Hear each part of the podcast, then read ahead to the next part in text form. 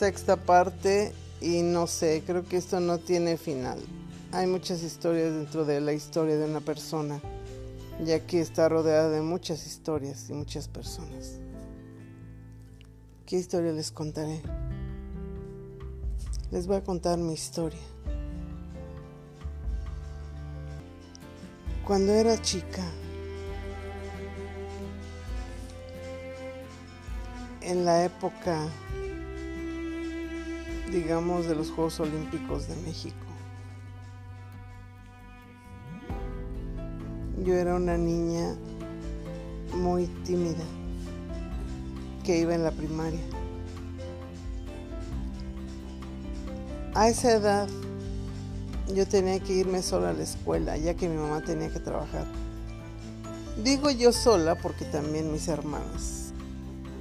Bueno, la más chica no, pero la mayor también se iba sola a la escuela. Cuando uno es niña o niño, corre muchos peligros. En ese tiempo había peligros. Hoy estamos saturados de peligros. Pero así como hay peligros, también hay niños precoces y niños malintencionados y niños mal educados por sus padres. Niños precoces porque ellos ya hablan de sexo con las niñas y no no lo ven más que con naturalidad. Y las niñas muchas veces también son precoces. Yo iba en segundo año de primaria. No digo que era la más bonita del salón, pero tenía,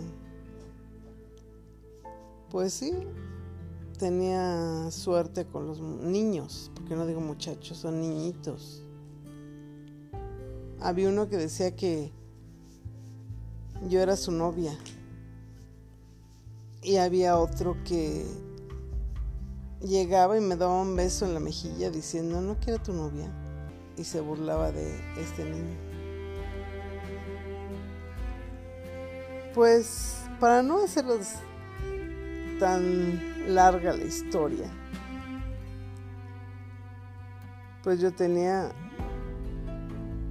pues era muy llamativa para esos niños. Pero eran niños que no se pasaban de groseros como hoy en día.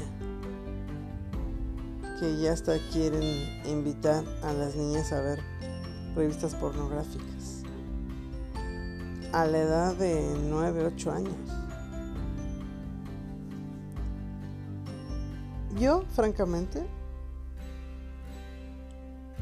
no era tan tonta me daba cuenta de las cosas.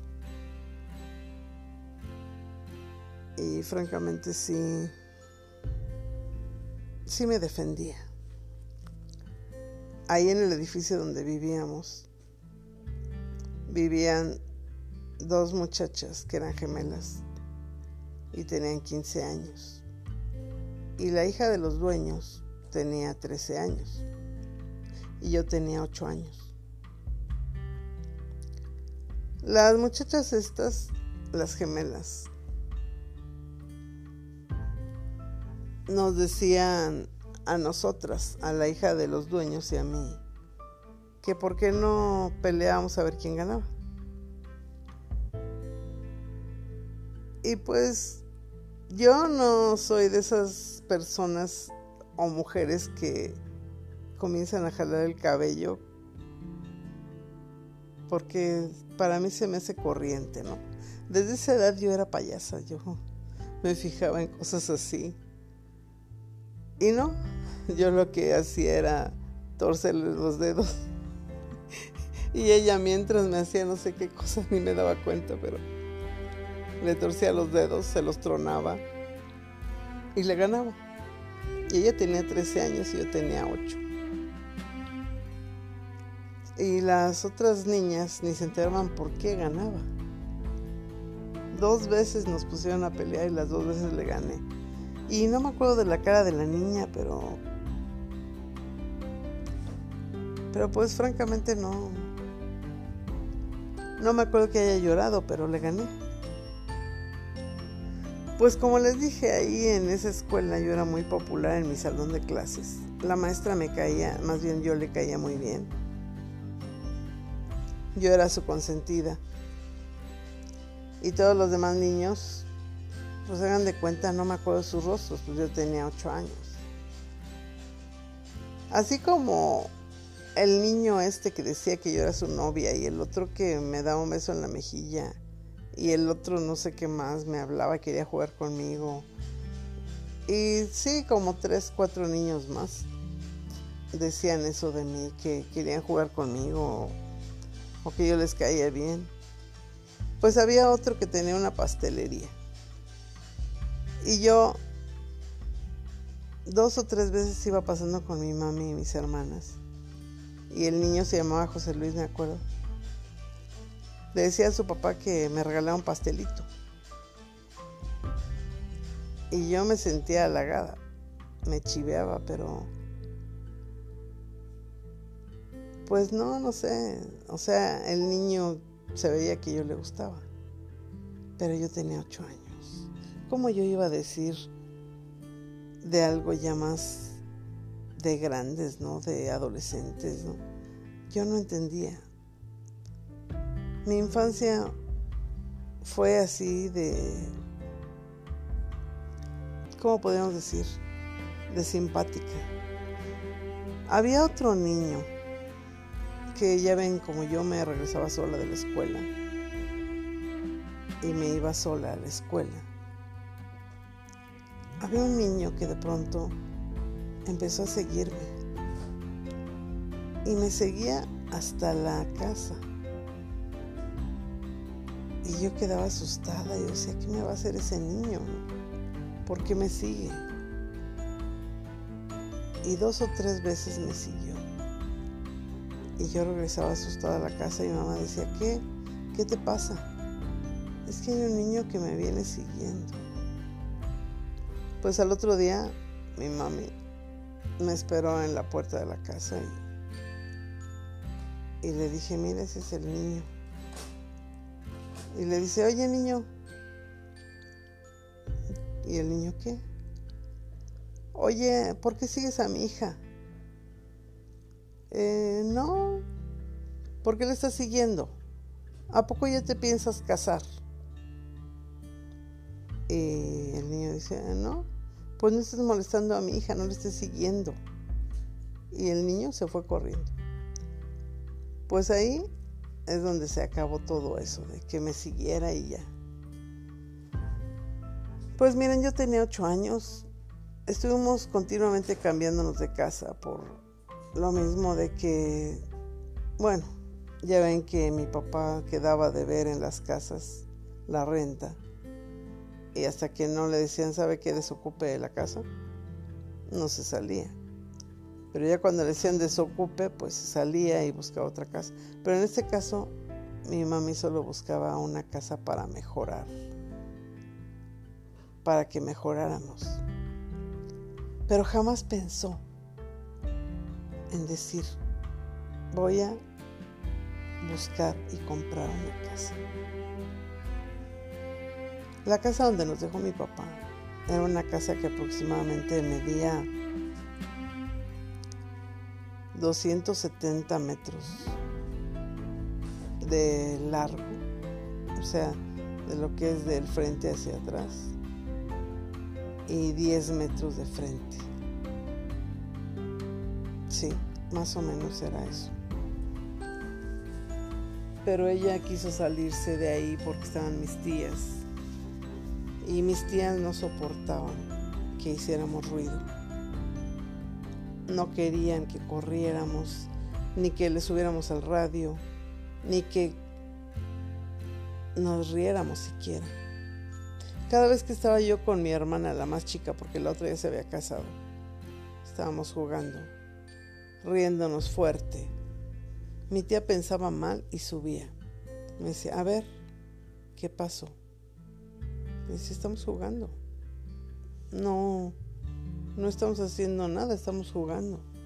Ay, pues, me decía con voz clara y suave, no hagan ruido, a tu tía le duele la cabeza.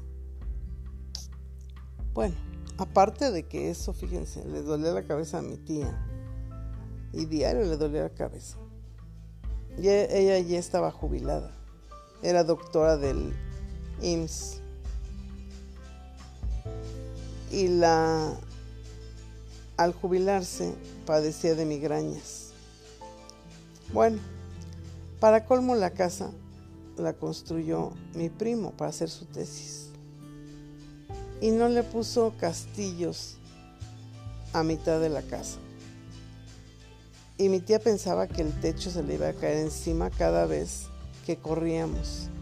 No, cuando corríamos, hasta patinábamos ahí en la sala, movíamos todos los muebles y nos poníamos a patinar. Estaba grande la sala, tenía unos 15 metros de largo por 10 de ancho. No, no es cierto, por 7 de ancho más o menos. Y ahí patinábamos, corríamos. Muchas veces se nos olvidaba que se acababa el agua en la noche. Se nos olvidaba cerrar la llave y al otro día amanecía todo inundado. Porque se quedaba, pues sí, la llave abierta y para colmo, mi primo al construir la casa la construyó con materiales de segunda clase. El tubito parecía popote, el tubito del drenaje del lavadero de los trastes y se nos tapaba a cada rato. Ya ven que a veces se va un trozo de sopa, un trozo de tortillita al, drenaje y ya se tapó. Pues ahí andábamos cada rato usando la bomba para soplar y se destapara. Pero ¿quién va a poder destapar un popote? Bueno, yo ya me cambié de situación, ¿sí? Yo empecé con que tenía ocho años. Mi mami se salió de la casa porque no soportaba a mis tías. Por eso mismo nos salimos de la casa. Y mis tías, bueno, mi papá no dejó ningún papel a mi mamá que demostrara que la casa era nuestra. Pero sí le dijo antes de morir, no te preocupes, las niñas están aseguradas. ¿Cuál aseguradas? Mis tías nada más querían ayudar a sus hermanos y les importó un comino lo que nos pasara a nosotras. Pasamos mucho tiempo de, o sea, fuera de esa casa. Íbamos de acá para allá a edificios, a departamentos, a casas solas. Y es que mi mamá estaba buscando una zona más tranquila. Una vez rentó una casa con una amiga que ella pensaba que, que era una buena amiga una amiga de toda la vida. Desde niñas eran amigas. Pues la rentaron entre las dos, rentaron una casa que tenía dos recámaras, pero la sala estaba grandísima, el comedor también, la cocina estaba larga, el baño igual, y estaba en el segundo piso o tercer piso.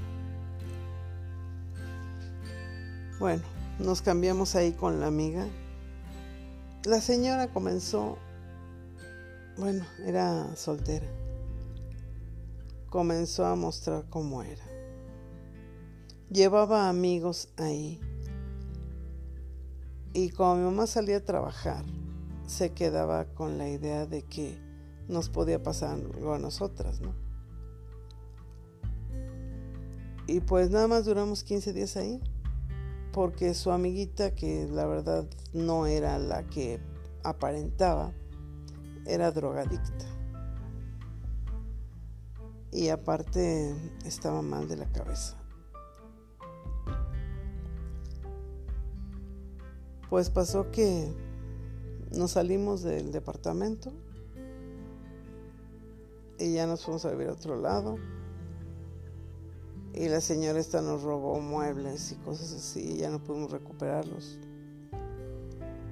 Pero ahí sale el dicho de que ojos vemos, corazones no sabemos. Creemos que la gente es de una manera y sale con otra cosa. Pues ahí es donde yo digo, hay que aprender a reconocer a los amigos.